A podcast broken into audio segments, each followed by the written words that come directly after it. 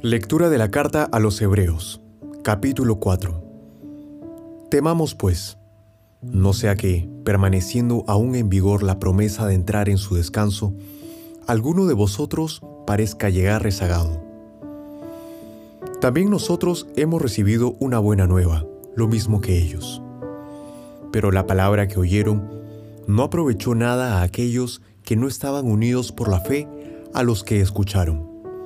De hecho, hemos entrado en el descanso los que hemos creído, según está dicho. Por eso juré en mi cólera, no entrarán en mi descanso.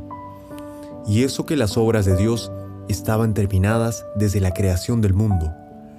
Pues en algún lugar dice acerca del día séptimo, y descansó Dios el día séptimo de todas sus obras. Y también en el pasaje citado, no entrarán en mi descanso.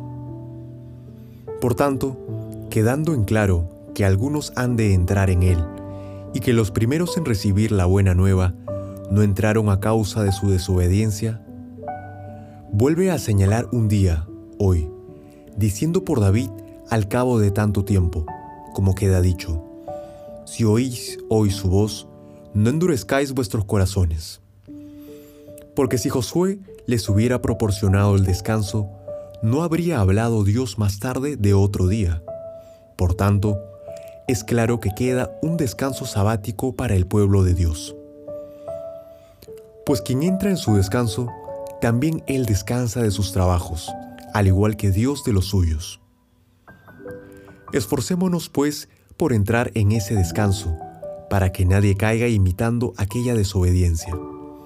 Ciertamente, es viva la palabra de Dios y eficaz, y más cortante que espada alguna de dos filos. Penetra hasta las fronteras entre el alma y el espíritu, hasta las junturas y las médulas, y escruta los sentimientos y pensamientos del corazón.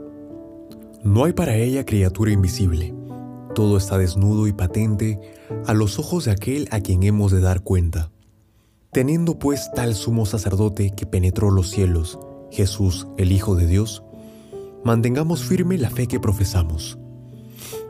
Pues no tenemos un sumo sacerdote que no pueda compadecerse de nuestras flaquezas, sino probado en todo igual que nosotros, excepto en el pecado. Acerquémonos, por tanto, confiadamente al trono de gracia, a fin de alcanzar misericordia y hallar gracia para una ayuda oportuna.